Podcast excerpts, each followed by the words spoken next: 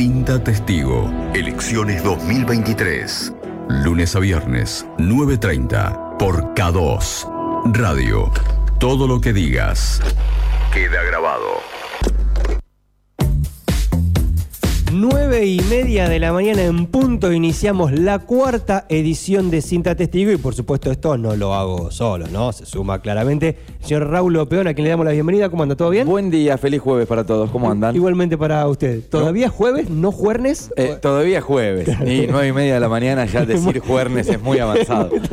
Muy a las rápido 10 y todo. 5 te tiro un jueves. Perfecto, Pero nueve y media es muy temprano. Claro, está bien. Muy Y aparte temprano. estamos todavía en otro tono. Sí, estamos, Bueno, estamos más serios. Claro, estamos poco de serios. camisa, ya después nos ponemos la corbata en la cabeza y le metemos al jueves. Y ahí que se pudra todo. ¿Sabes que me quedé eh, atento escuchando la, la intro de Cinta Testigo que dice, tenemos la obligación de saber a quién votamos? Eh, no, tenemos el derecho de saber a quién Sí. votamos. Yo te diría que tenemos no solo el derecho, sino la obligación, y para eso vino este programa. Exacto. Para llevarle toda la data de los precandidatos a intendente a la gente y entendemos que un voto inteligente es un voto informado. Totalmente. Repito esto nuevamente y cada vez que, que introducimos a Cinta Testigo porque me, me hizo como ruido. Tenemos la obligación de saber, el derecho a saber, pero yo creo que, que sí, deberíamos tener la responsabilidad de Sí. saber a quién votamos. Te iba a decir el compromiso, ¿no? También, un También. poco de alguna manera, como comprometernos como ciudadanos de tener la información. Nosotros contribuimos desde nuestro lugar de ciudadanos y periodistas a acercar la mayor cantidad de información posible. Nuevo invitado en esta cuarta jornada, cuarta fecha de Cinta Testigo, lo tenemos frente a nosotros, ya está sentado en los estudios de Estación K2, este hombre de 47 años, docente, llamado Pablo Nosek y precandidato a intendente por Libertad Avanza. ¿Cómo andas, Pablo? Bienvenido. Buen día chicos, ¿cómo les va? A vos, y a ustedes y a toda la audiencia. ¿Cómo anda todo? Bien, acá, esperanzados, este, bajo este lema tan importante como la libertad avanza, trabajando con un nuevo desafío. Un nuevo desafío para mí, ¿no? Nunca fui candidato, precandidato a intendente, así que Claro, eh, recordaba un poco eso, cuando me pasaban la data los chicos de, de preproducciones, que eh, estuvimos haciendo un par de entrevistas en, en algún, en algún tiempo y siempre fue a concejal tu candidatura. Claro, porque yo inicio mi carrera política así bien firmemente en el 2017 con mi partido vecinal y en el 17 fue a las legislativas, fui como precandidato en- a- y candidato porque después pasé las pasos a concejal, en el 19 fui como precandidato a, a- a diputado por la quinta sección electoral. Sí. No estuve acá porque era ejecutiva y para mí me parecía que todavía no estaba preparado para afrontar una, una carrera como para la intendencia. Sí. Era un partido muy joven todavía. Y después en el 21 fui precandidato también a, a, a concejal nuevamente. Y, y candidato porque pasé las pasos también. Eh, pero nunca como eh, precandidato a, a intendente. Y menos con una lista larga.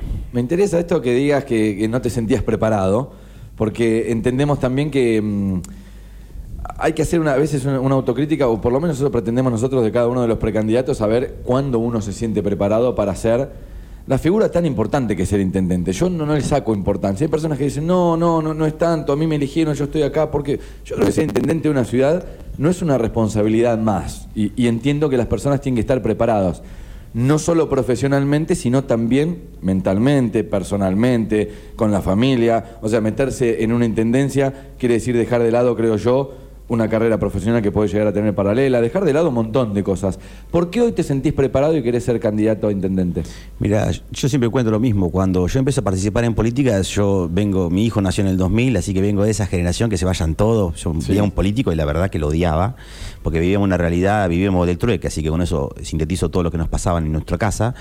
Y después, más o menos de 2012, 2013, me empieza a- empiezo a pensar de que la mejor manera de cambiar la realidad política, específicamente política, y con eso la herramienta como para cambiar la realidad del de, de- de- de la ciudad, del, del distrito, de la provincia y, y la nación. Digo, bueno, empecemos a participar en política la gente común y de hecho en el 2017 cuando conformo mi partido se llama, eh, nuestro eslogan fue por una nueva política la tuya, porque nosotros ya en aquel tiempo pensamos que, tenía, que había que cambiar la forma de hacer la política y la mejor manera era con gente que nunca había estado en política Ok. y que nunca vivió la política. Y bueno, este, ahí empezamos en el 2017 a entender, bueno, yo en el 2013, 14 empecé a entender, no sabía lo que era un concejal, no Sí. sabía cuáles eran las funciones, no sabía eh, los nombres de los partidos en ese momento, viste, cuando estás alejado y que nos pasa en la calle. o qué responsabilidades puede llegar a Nada, tener? pero nada, viste que, vos decís, ¿cómo puede ser que, bueno, nosotros tomamos la rosca así, ¿cómo puede ser que la, no, la gente a veces, porque no les importa, viste, es como aquel que no le importa el fútbol, no tiene idea quién juega, bueno, esto es lo mismo. Entonces empecé a como hacer como un curso acelerado en cuanto a lo que pasaba, a entender lo que era la rosca, qué era la rosca política, qué eran los acuerdos. Me, me fanaticé un poco con el tema de lo jurídico electoral, porque Sí. como conformé mi partido tuve que hacer un curso acelerado, pues no tenía para pagar abogados. Entonces me gustó cómo era el tema de las alianzas, empecé a conformar eso y después a entender todo lo que tenía que conllevar al Ejecutivo. Eh, desde el legislativo primero, pero el ejecutivo también, porque tenemos que incidir, tenemos que el, el- el legislador tiene que controlar al ejecutivo, tiene que ser la voz del, de- de- del contribuyente, del ciudadano, tiene que, ser los ojos del ciudadano. Entonces decimos, bueno, ¿cuál es la función? ¿Qué es lo que tiene que hacer? Y qué es lo que tiene que hacer bien el ejecutivo también, porque si no, ¿qué vamos a controlar si no sabemos? Así que empezamos con esa tarea, eh, con, con- amigos que trabajaban en municipalidad, y entonces teníamos, eh, teníamos todos lo- los datos necesarios para poder saber y empezar a proyectarnos qué nosotros podríamos llevar adelante para la ciudad que necesite y que cambie la realidad de lo que pasa. Bueno, de, de esa historia en la cual vos te das cuenta que querés meterte en la política, a hoy querer ser el candidato principal de una lista larga, como vos decís, ya te voy a preguntar por mi ley, ya vamos a ir por, por ese lado, que, que me- no, no me parece un dato menor. Eh, ¿Por qué hoy te sentís preparado? ¿Qué, capacidades sentís que vos tenés como para ser el hombre que, que toma las decisiones de, de Necochea? Yo viste que yo te dije de 2013, 2014 empecé como para saber de afuera, de muy afuera, y de hecho eh, estuve a- detrás de algunos candidatos, pero nunca queriendo participar ni ser parte, sino por fuera, Sí. aportando de lo mío de la discapacidad, del de, de- de todo lo que tiene que ver con la cultura, música. Y, y viendo, y después en el 2017 como que me fanaticé, viste, aquel que, viste, que, que no le gusta el fútbol, y de golpe le gusta todo, y ve todos los partidos y sabe todo. Sí. Bueno, yo me fanaticé con la política, sentí que la, la política era, eh, era, era mi, nosotros las personas que tenemos fe hablamos del propósito, que era mi propósito eh, en, en mi vida, la Sí. política. Entonces me empecé a fanatizar y me acuesto, y de hecho he tenido discusiones con mi señora porque me acuesto y me levanto pensando en política, en lo que podemos hacer, lo que no podemos hacer, La, cómo la- la política como herramienta, digo, de, de tratar de solucionar los problemas a la gente, imagino. Sí, es la herramienta más importante para poder solucionar a la gente. Lo que pasa es que los políticos la han ensuciado tanto y vos hablas de la política y la gente grita, pero el problema no es la política, el problema son los políticos. Y de eso es lo que habla Javier Milei y por eso coincidimos tanto. Y entonces ahí nos empezamos a, a preparar muchísimo y a pensar desde el 2017 de qué manera nosotros podemos ayudar a la gente que tiene tantos inconvenientes, pero de qué manera también podemos gestionar para que nosotros tengamos recursos que lo podamos lograr, ¿no? Porque de lo Claro. ideológico a, hacer, digamos, que, que- que sea factible, a veces hay una gran dificultad. Yo creo que todos los partidos políticos de lo ideológico piensan, si vos ves las bases de los, cada uno de los partidos, te, querés- te enamorás de cada partido. Después no se lleva adelante, digamos, lo que pasa. Y bueno, entonces me empecé como a fanatizar y a, pre- y a prepararme y a escuchar y a entender. Eh, conformé un, un- un grupo de partido vecinalista de la provincia de Buenos Aires. Eh, soy uno de los oradores. Eh, Estamos conformando un partido provincial vecinalista. Eh, nos empezamos a interiorizar un poco todo lo que tiene que ver con la, con la boleta única, con la independencia económica de los municipios. Bueno, empecé a prepararme un montón y creo que este, nunca sabes todo porque se tomó frito si uno piensa eso, sé de, de mis falencias, porque soy, soy profesor de arte en música, y, pero por eso eh, yo creo que la función de un intendente es gestionar y saber delegar y poner a la gente correcta en los lugares correctos. Y me parece que es eso lo que la función del intendente tiene que estar, y a mí me apasiona. No quiero dividir la política, me encanta laburar, laburo, laburo, laburo, y yo creo que esas son las cualidades que tiene que tener un intendente, gestión y trabajo. Vos entrás a la Libertad Avanza desde el vecinalismo porque seguís haciendo referencia a el partido vecinalista, a construir a nivel provincial. Digo, ¿desde ese lugar ingresás a la Libertad Avanza? Claro, eh, cuando me convocan a mí, que me convoca Mariano Valiante, que es el coordinador, porque Javier Milei eh, tiene una manera totalmente diferente de hacer política a lo tradicional, eh, él pone coordinadores en cada uno de los distritos y esos coordinadores empiezan a conformar mesas en cada uno de los distritos y ellos pueden ser candidatos o no y si no coordinar para que sea el mejor candidato de la mesa y en este caso, Mariano. Valiante es tu primer precandidato concejal por ahora, ¿no? Claro, exactamente. Y Cuando él me propone ser candidato a intendente, empiezo yo a funcionar como tal, empiezo a, a trabajar como tal y empezar a pensar como tal. Y bueno, cuando él me, me- me invita, yo un poco dudo, pero porque cuando yo a un partido vecinalista es porque ninguno de los partidos nacionales me, me representaba. Sí. Y- ¿Y por qué mi ley sí? Y porque yo, como yo te dije recién, yo en el 2017 decía por una nueva política la tuya, porque yo entendía que la- los políticos no nos estaban dando la solución Y si hoy miramos los números, evidentemente no nos dieron la solución. Y si vemos la- a lo largo de la historia, nunca nos dieron la solución los políticos que están. Y Javier postura- habla y ataca específicamente la casta política, cuando habla de la casta claro, de la política. casta política, sí. porque es real, porque no es un invento de él, ni un invento mío en el 17 antes que Javier, porque Javier hace dos años que está. Yo de 2017 vengo hablando de esto. De hecho, yo elijo no poner mi foto en la boleta y, y pongo ese eslogan, porque para mí eh, la persona no importaba demasiado. Fue un error de marketing, porque nunca me pude instalar, pero desde lo ideológico es lo que yo pienso. Me parece que más allá de las personas, nosotros tenemos que empezar a cambiar y dejar el, el- el personalismo Sí. y empezar a trabajar por y para la ciudad y para la gente. Te diría que ya sabiendo la respuesta te lo voy a preguntar igual. Eh, hubo una noticia que sobre Javier Milei, sobre las candidaturas en el interior y demás que tenían que ver con un pago a cambio de una candidatura. Sí, no me haga acordar, no me haga acordar porque Bueno. perdí la- las vacaciones en Miami por esta candidatura. Ok. Mirá, si yo hubiese tenido 50 mil dólares, No, no importa la cifra, pero digo, ¿tuviste que pagar 10 para mil dólares. ¿Tuviste que pagar para ser candidato de Milei, sí o no? No, no, no, nada, es una, una- es mamarrachada. Es decir, el que pagó es un, un- un imbécil. Yo jamás pagaría, primero que soy un docente y saben lo que cobramos los docentes, Sí. nunca tendría, no tengo ahorros, así que nunca tendría ese dinero para poder aportar. Sí, lo que nos pasó es que él no nos baja ni un mango, sinceramente, el espacio de la Libertad Avanza no baja ni un mango a ningún distrito, cada uno se la tiene que bancar con la, con la de él, pero sí nos da lo más importante que es la marca Javier Milei, que la gente lo adora, nos pasa un montón eso. ¿Qué es que cada uno se la tiene que bancar con la de él? Y nosotros tenemos que poder, si tenés, si querés 10 carteles, comprarlos los 10 carteles. Eh, ¿Y, y en otros partidos qué sucede? ¿Te bajan dinero? mirá, eh, no me ha tocado mucho con estructuras nacionales, Sí. pero sé que los vecinalistas se tienen que comprar sus propias boletas, me pasó a mí. Sus propias boletas no bajan un, un peso. Sí. Creo que por partido nacional te bajan 30 millones para todo el partido nacional. Imagínate, tenés solamente en la provincia 135 distritos, dividí 30 millones en 135 distritos, pero me estoy quedando afu- dejando afuera las otras provincias. O sea, que la plata que para la campaña es, es poca. Sí, hay unos negociados, y eso hay que decirlo, con el tema de las boletas, Sí. que por eso a veces se arman y vos vas a ver que hay 20 espacios políticos conformados, frentes o como alianzas, eh, que no, no les importa demasiado ser competitivos, sino que lo hacen como una pyme. Que ojalá un día se caiga y por eso nosotros pensamos que la boleta única de papel eso lo acabaría, se terminaría. O sea, la pyme sería eh, armar una estructura para eh, meterme en el negocio de la impresión de boletas y demás. Un día podemos hablar de eso, yo un día te dije que podemos hablar de eso Sí, una hora sí. atendida, pero sí. eh, O sea, a mí- 350 millones eh, le queda a, un, a una pyme de un partido, de, de una alianza conformada. Sí. Hay personas que tienen hasta 10 partidos y cada partido tiene, en cada partido tiene incidencia. Eh, bueno, quiero el 25% de incidencia legislativa y el 75% de dinero. Eh, porque a cada espacio político se le paga la bo- boleta y cada boleta creo que está a 269 Sí. tres padrones nacionales, imagínate lo que puede llegar a facturar. Por Libertad Avanza está Pablo No sé con nosotros. eh, o sea, lo que me ha pasado. Encabroso el lugar- lo que te estoy diciendo, ¿no? Sí. No, es maravilloso y voy a volver a repreguntar. Digo, te vuelvo a presentar Qué para raro que, para Pablo, no sé, que profesor sepa- de música sepa esto y nadie más lo diga. Bueno, o sea, que yo me haya encontrado el- el- la, la- la lección anterior y que yo haya traído a este programa una boleta en la cual no aparecía nadie en la foto y nosotros quisimos entrevistar al precandidato y ese precandidato no lo pudimos encontrar nunca. ¿Tiene que ver con esto? Claro, porque se conforman espacios. Ha habido gente que ni siquiera sabía que estaba candidateada. ¿Por qué? Porque vos tenés que conformar un. eh, es un ¿Pero frente. no hay que firmar una- un, acuerdo para poder participar de una lista? Mira, ha habido gente que ha firmado el primer lugar y terminó quinto. Ha habido personas que ha firmado como tercer candidato a senador por la tercera y apareció en la sexta, quinto. No, hay irregularidades terribles.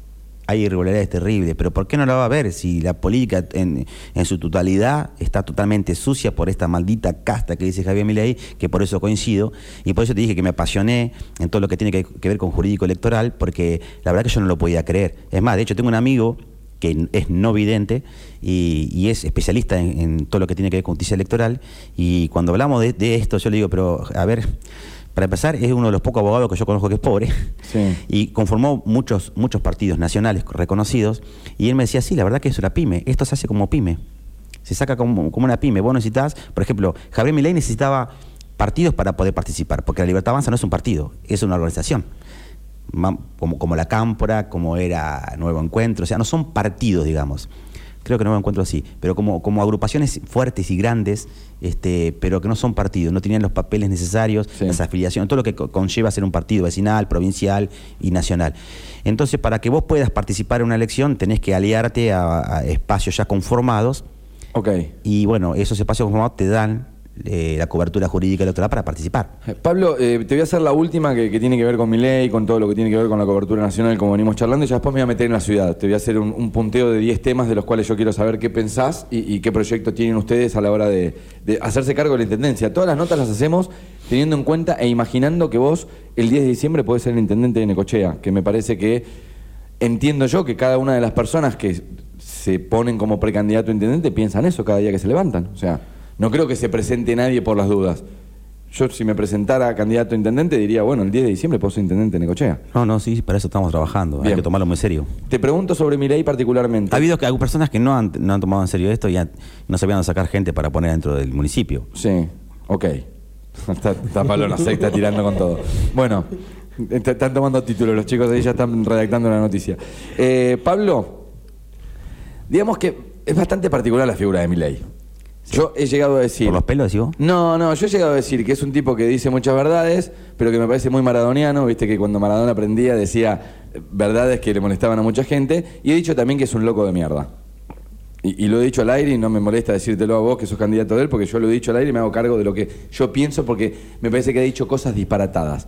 De todo lo que Milei ha dicho, que tiene un arrastre de votos, creo yo, por, por el impacto que sus frases dan, ¿qué compartís y qué no?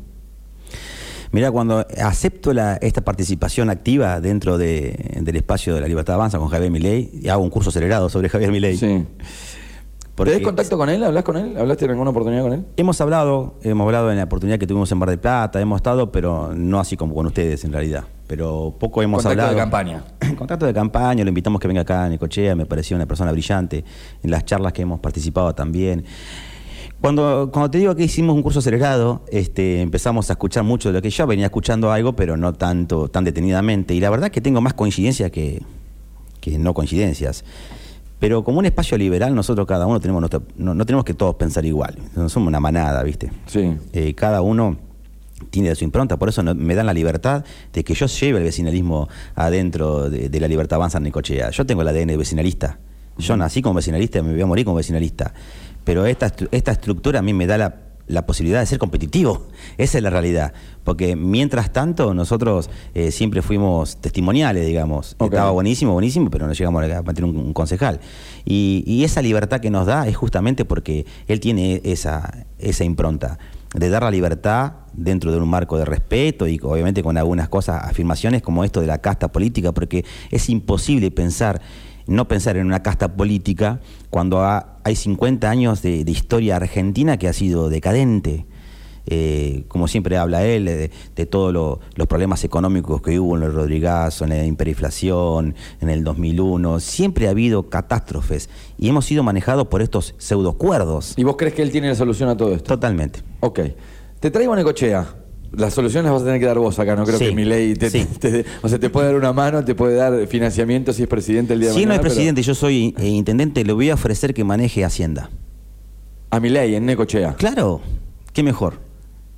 ¿Sería ¿Cómo lo tu- ven? ¿Sería tu No, secretario me encantaría hacer una entrevista, mi ley. Si me la puede conseguir, vos que Se pone loco, eh. Se pone loco. No, todos estamos locos, así que quédate tranquilo que va a haber dos locos al aire. Bueno, 12 minutos para las 10 de la mañana, nos metemos en el 10 de 10. Un minuto para contestar sobre cada temática. Epa, ¿qué Bien puntual. ping-pong preguntas y respuestas. Sí, un minuto posta. Más o menos, no un ping-pong porque dura un poquito más el punto, ponerle un tenis de preguntas y respuestas. Dale, dale. Él es el Eh, bueno pregunta, yo soy el malo corto.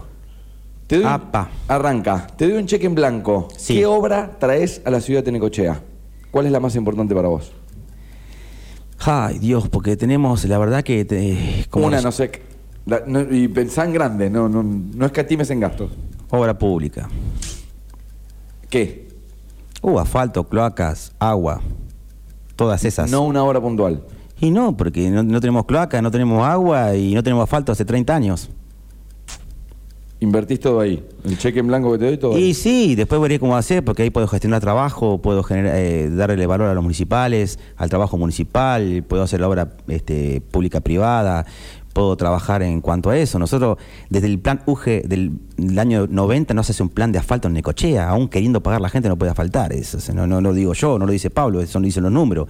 Las obras de asfalto que hubo fue porque la dádiva del, del gobernador de turno nos bajó una línea, pero nosotros tenemos barrios que no se asfaltaron nunca más. Que nunca hay gente que quiere pagar y hoy no le puede no, no, no puede asfaltar su calle. Hablaste de gobernador, eh, agrego una más, esto sacarlo del tiempo. eh, va Píparo, Gracias, va- gracias. Va, Píparo de candidata a gobernadora. ¿Qué relación Sí. tenés con ella? Hemos tenido contacto con ella y la verdad que es interesante. Eh, lo que le pasó en su vida privada ha hecho que ella se enfoque muchísimo en la inseguridad.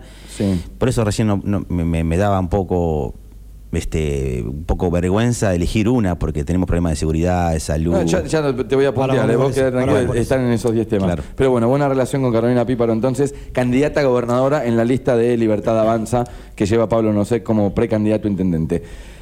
Necochea con finanzas. ¿De dónde sacamos el financiamiento para todo lo que te voy a preguntar a continuación? Ya te pregunté por obras, ahora te voy a preguntar por un par de cosas puntuales. ¿Cómo hacemos para obtener dinero? Para todo lo que yo te pregunte y para todo lo que un intendente pretende hacer en la ciudad, se necesita dinero. Arranco con la caja chica que me ahorré de haber la candidatura mía. Arranco con esos 50 mil dólares que yo te digo que Pero tenía. dijiste que no los Pero no los tenía. Ah, cierto, bueno, esto me, la cinta testigo me complica. Eh, no. no. nosotros fuimos uno de los primeros en Necochea que hablamos de las offshore.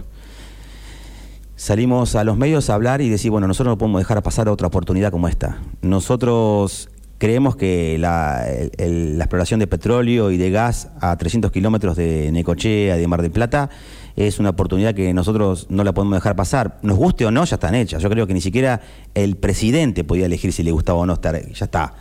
Bueno, nosotros tenemos que capitalizarla. No podemos quedar afuera siempre de lo que pasa entre Mar del Plata y Bahía Blanca. Este, O sea, tratar de tener algún, algún rendimiento. de- Capitalizar y si se convierte en un polo petroquímico sería genial porque cambiaría, cambiaría la realidad del distrito de Necochea y pasaríamos a ser mm, la segunda ciudad, casi casi la primera en importancia en la provincia de Buenos Aires, la quinta sección. Pero ese dinero no iría directamente a la cerca del Estado municipal en caso de que se avance con Pero esa es la gestión del intendente, porque cuando se creó el consorcio de Puerto Quequén, hubo, o casualidad, alguien que no puso en el punto estratégico de la, de la cuota eh, esta que Arturo Rojas ofrecía, como llamaba? Tasa portuaria. La tasa portuaria, que sabía y lo prometió y sabía que no estaba dentro de la, de- del estatuto de- del consorcio puerto, entonces jamás se podía cobrar esa tasa portuaria, que sí pasó en Bahía Blanca y por eso la cobra. Nosotros tendríamos que, si viene un polo petroquímico, nosotros estar sobre es- esa situación y que realmente le deje, que, que le sea rentable al est- a, a- a- a la localidad. Pero no solo eso, sino preparar un preparar eh, es una vergüenza que nosotros por eso digo Necochea es como la- es como el país tenemos todo lo natural para poder ser este faro en el mundo te diría con el puerto que tenemos y nosotros no solamente que no hemos crecido que no hemos decrecido no tenemos una no tenemos un parque industrial zonificado y lo tiene Tres Arroyos que está a 140 kilómetros de un puerto O sea, Ya, ya me meto en eso. Ya, ya me meto en eso. me pongo loco me pongo loco punto aparte Vamos a salud. Lo, lo veo histriónico a Pablo, no sé, que en esta entrevista me gusta. Cómo ha venido a cinta testigo hoy. No sé si es porque es jueves casi, pero está, está, está como loco. tendría que invitar un viernes estoy loco Pablo no sé contesta. No, los viernes los dejamos para nosotros. Los viernes son santos. Es nuestra locura. Eh, Pablo no sé contesta. Te meto en, en- en tema salud. En Necochea, en el distrito. ¿Qué hacemos con salud? ¿Cómo la ves y qué hacemos?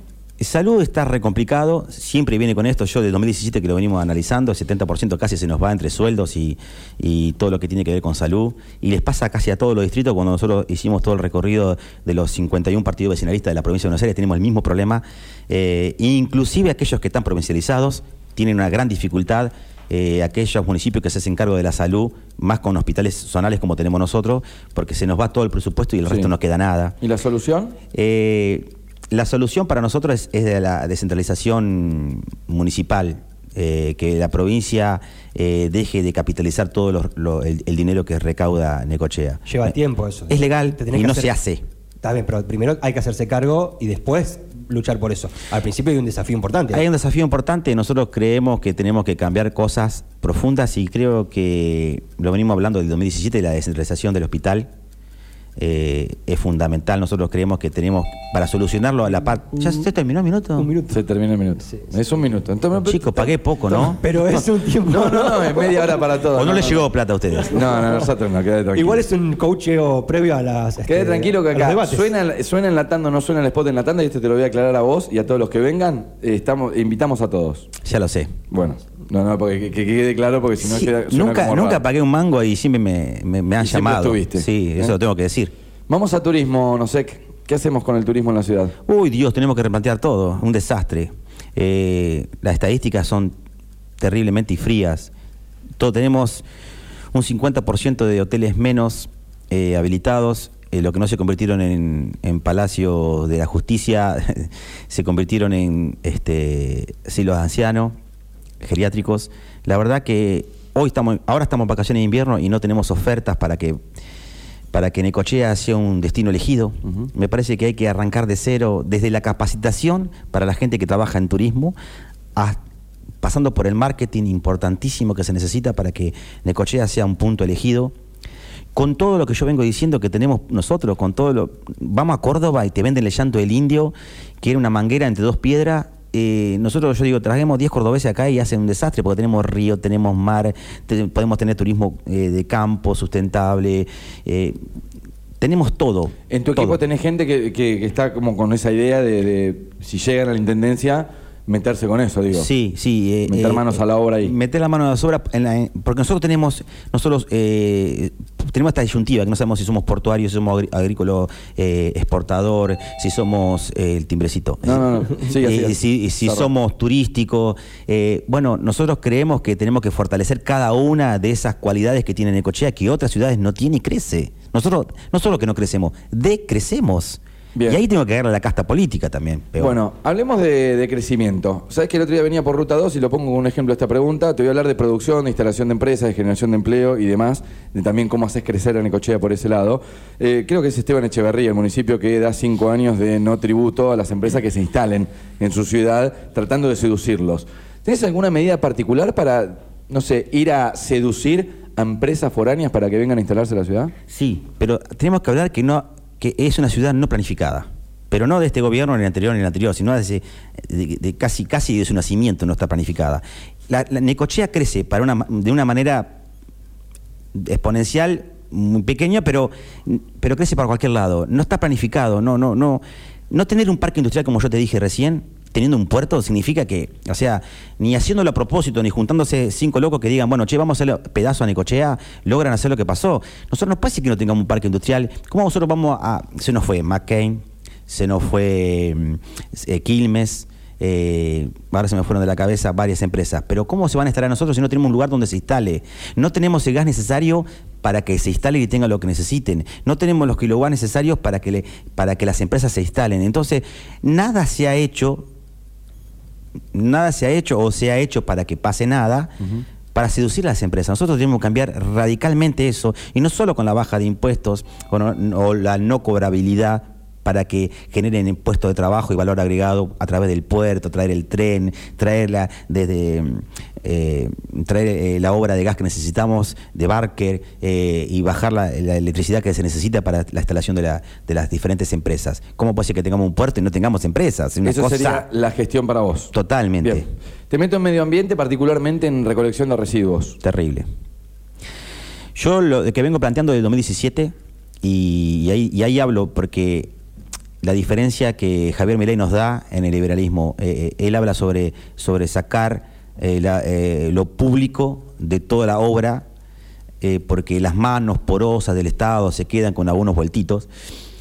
Pero yo digo los paliativos que necesita Necochea. Necochea tiene un, un basurero a cielo abierto, eh, es terrible, catastrófico, y nosotros pensamos que algo hay que hacer eh, urgente. Y con esto de que vos seas la generación de, recursos propios para no esperar la dádiva de- de cualquier gobernador, nosotros pensamos en primera instancia este, tenemos dos planes. Uno es la recolección municipalizada de los residuos, que yo ya lo vengo diciendo. ¿Vos crees que el municipio tiene la capacidad de recolectar todos los residuos de la Pero, ciudad? pero más vale, más vale que sí. ¿Darías más de vale. baja el contrato actual de recolección? No, porque tendría que pagar después y de eso un día tenemos que hablar de la, de la ola de juicios que hay al municipio, que Sí. se vienen, que, que están y que se vienen eh, por, por esta Pero me quedo con eso. ¿Vos crees que la municipalidad tiene la capacidad Totalmente, de tenemos los empleados idóneos Sí. y, creo que con 200 millones, y me quedo corto porque hoy no lo actualicé, pero 200 millones de pesos mensuales que se paga por la recolección de residuos, para un- tirarlos en una montaña de un campo mal apropiado, Sí. me parece que lo puedo hacer yo. Incluso con el Duna de mi hijo que me lo dejó y tiene un baúl grande. Seguridad. Eh, Puede ser título eso. Ojo con lo que tirás porque te van a No, porque titular. se va a enojar mi Kia, no quiero que se me enoje porque me va a querer. Seguridad. Sí. ¿Qué hacemos con la seguridad en la ciudad? Nosotros tenemos este espacio que, que está buenísimo, se, nos ha acercado un montón de ex policías y gente, aunque viste que la policía no puede participar en política, ningún oficial de policía ni comisario no puede participar, así que tenemos en su mayoría eh, gente que retirada, jubilada, eh, pero gente que ha, trabajado y con mucha con muchos años en, esto y hemos elaborado un plan muy importante, muy bueno que tiene que ver con la seguridad. Nosotros creemos, estamos muy preocupados por el tema de la seguridad, que tiene que ver muchos aspectos, desde, desde todo lo que tiene con el tránsito, con el manejo, con el manejo eh, del tránsito, el robo de motos, eh, cómo elaborar logísticamente diferente, diferentes situaciones el tema del monitoreo que se están haciendo con compra de, eh, compra de cámaras y, poniendo, pero me parece que tiene que ver con algo más profundo, con una decisión política. Es mentira que el intendente no tiene incidencia en, las, en, en la seguridad, porque el intendente puede trabajar a través de su secretario de seguridad y tener línea directa con el gobernador y puede sacar o poner diferentes funcionarios policiales. Te meto dos en uno medio rápido, así descartamos dos temas. Casino y parque. Nosotros estamos de acuerdo con que se venda. Yo hubiese hecho otra cosa si hubiese sido gobierno. ¿Qué? Eh, un plebiscito, que la gente elija sí o no, porque casi que uno se siente dueño del casino por todo pero lo los que... Los plebiscitos no son vinculantes, digo, vos lo puedes hacer, pero no necesariamente tenés que... Pero sabés que por lo menos lo que piensa la persona, lo que, lo que piensa la ciudadanía, y no lo que piensa eh, el Poder Legislativo, que no siempre dice lo que la gente quiere. Esa es la triste realidad que nos pasa a nosotros y por eso la gente está tan enojada. Porque tenemos eh, concejales que se supone que fueron votados por el pueblo, son los ojos del pueblo Sí. y la mano del pueblo, y votan en contra de, de los beneficios de la ciudad. Entonces, me parece que se tiene que hacer algo así hasta que realmente los, los lo- en su mayoría, porque hay algunas excepciones, este, sean realmente representativos. Me parece que tiene que quedar un pa- patrimonio nuestro, que ya se habla de- de- de- del teatro, que quede como parte de nuestra ciudad, Sí. pero nosotros tenemos un proyecto que de instalar una universidad también dentro de ese espacio, que sería muy importante, que, que podría... O sea, ¿estás de acuerdo con la venta? Sí. Pero si vos estuvieses de intendente, proyectarías una universidad que quedaría en manos del Estado todo. Sí, más el teatro. O sea, que no quedaría en manos privadas. Quedaría No. en manos del Estado. Pero ¿cómo lo levantamos como Estado municipal? Porque eso depende de nosotros. ¿De dónde sacas el dinero para arreglar todo el mamotreto de cemento que es el casino? No, no, no, pues se vende el resto, o sea, una universidad y el resto son, no sé cuántas eh, hectáreas son, pero... Ah, ok. Dentro del No vamos a complejo hacer un campus. Instalarías un- Claro. una universidad, te quedarías con el teatro y el resto lo vendemos. Exactamente. Ok. El parque Es más amplio el proyecto y lleva más tiempo desarrollarlo. No, por favor, me encantaría conocerlo. Me- Sí. Me, resulta interesante. Eh, parque, ¿qué hacemos? ¿Lo intervenimos o no intervenimos? El parque tiene que ser público, yo estoy de acuerdo con eso, pero la intervención tiene que ser privada, porque el Estado no se puede hacer cargo de eso. Dar servicios. Claro, nosotros nos encanta Caniló y, y está lleno de, de- de- de privados que invierten y hacen mejora.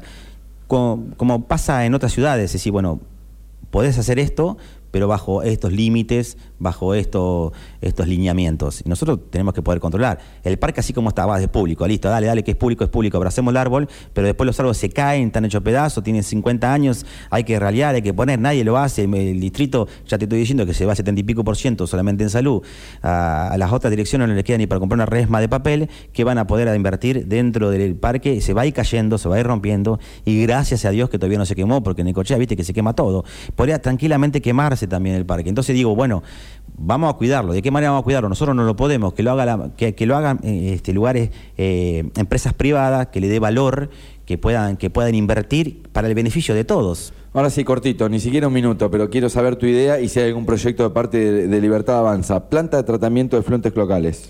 Bueno, basta de mentira, eso no, no se lo puede hacer ni el gobierno municipal, ni el provincial, ni aún el nacional. Tiene que ser, esa obra eh, demanda, igual que la obra de agua, demanda muchísimo dinero porque hay que casi que cambiar todo, por ejemplo, en el agua, todas las cañerías, y, est- y esta obra demanda millones de dólares. Por eso nosotros siempre dijimos que teníamos que poder empezar a capitalizar los recursos naturales que tenemos, que es el puerto. Y este, esta posibilidad de tener un polo petroquímico haría que nosotros podamos solucionar eso, la avenida del tren, el puente, eh, muchísimas cosas que demandan mucho dinero, que el Estado Nacional no nos va a dar a nosotros porque somos apenas 70 mil votantes, 60 mil votantes. ¿Por qué nos daría a nosotros una obra de millones de dólares? Seamos sinceros, nunca pasa y no va a pasar. Nosotros tenemos que recuperar, eh, tratar de traer los recursos propios que tiene nuestra, nuestra ciudad, que son terrible. Un puerto no lo tiene nadie, ni, cuántas ciudades tienen puerto. Y nosotros no podemos capitalizar y lo único que nos deja son calles rotas. Bueno, empecemos a pensar de qué manera nosotros podemos, lo que me dijiste en un principio, es a ver cómo podemos recuperar recursos propios hasta que venga la autonomía municipal, propios para que nosotros podamos hacer la obra que a nosotros nos parece que tiene que hacer. Eh, antes del cierre, está charlando con nosotros Pablo Nosek, La Libertad Avanza, lleva como candidato a presidente a Javier Milei, Victoria Villarruel como candidata a vicepresidenta, Carolina Píparo a gobernadora y a Pablo Nosek como precandidato a intendente. Eh, ¿Dónde votás, Eh, capuchinos. Capuchino? ¿Sos de ir temprano, tarde?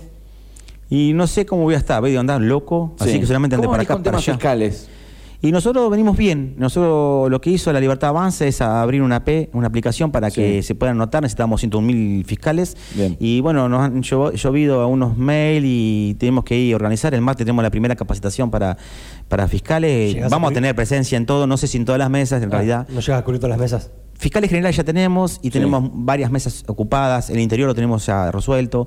Así que estamos trabajando en eso. Dame un pronóstico de la elección del 13 de agosto de Las PASO. Puede ser personal y puede ser a nivel necochea. Uy, se va a enojar mi compañero que está afuera, porque viste, yo. eh, vamos a ser competitivos. ¿Necesitas 900 para pasar el 1.5? No, ni y lo se- pienso eso, me tiro del puente. ¿Hay bajante ese día? Porque no me voy a tirar y no me voy a morir. Prefiero, yo no paso las paso. Si Pablo, no sé, con ocho pasacalles, con ocho pasacalles, saqué casi 2.000 votos, si con, la, con Coca-Cola detrás no saco 900, no me ve más, chicos.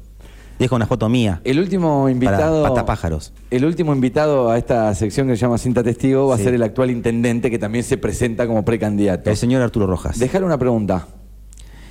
La que sea, puede ser de dónde, de, de dónde dejó las cosas en, en la oficina si vos sos mañana intendente. El orden llavero. O, claro, o alguna cuestión que tenga que ver con la organización de la ciudad. No, nosotros vamos a hacer, este, el- cuando ganemos ahora el 22 de octubre, lo primero que voy a hacer es llevar, mandar a- a- a- al grupo que tengo de, de legales para que haga toda una auditoría de lo que pasó y lo que no pasó y lo que quedó y lo que no quedó. Sí. Y nosotros vamos a tener una, una y la gente, toda, toda va a saber qué pasó, lo bueno y lo malo. Bueno, una pregunta rojas. ¿Qué pasó con el puente? Ahí está. Se lo dejamos a, a preguntar entonces cuando, Sí. cuando nos visite. Gracias, Pablo Nosek. Bueno, gracias a ustedes, chicos, muy, muy amables. Me gusta hablar con ustedes. Eh, me gustaría desarrollar un poquito más lo que tengo, porque a veces uno dice disparates y la verdad que nosotros tomamos muy en serio cada cosa y, lo que es lo que le pasa a mi ley. Vos vas a dolarizar, sí, eh, decime cómo. Y bueno, yo empiezo, eh, no, pero... Y, no, quieren que desarrolle tipo lo que estudió en 20 años Sí. en dos segundos, ¿viste? No pasa con ustedes. hora- No pasa con ustedes, chicos. Ustedes no son. TN. No, no, pero digo, claro. que está bueno que pudiéramos hablar de cada tema que es re importante. Esto de lo que yo hablo de, de la exploración de los offshore, eh, la contaminación, eh, todo lo que tiene que ver con el parque industrial, la realidad de nuestro distrito, 50 años de olvido. Bueno, si conseguieron 900 votos, vas a estar de vuelta acá con nosotros, así que por ahí desarrollamos un poco más. Bueno, buenísimo. Muchas gracias, chicos. Y un último mensaje quiero dejar para toda la Dale. gente. Eh, es posible una ciudad diferente, pero no con los mismos. Gracias. Gracias a ustedes. Muy Pablo bien. Nosek, cinta testigo, capítulo de jueves.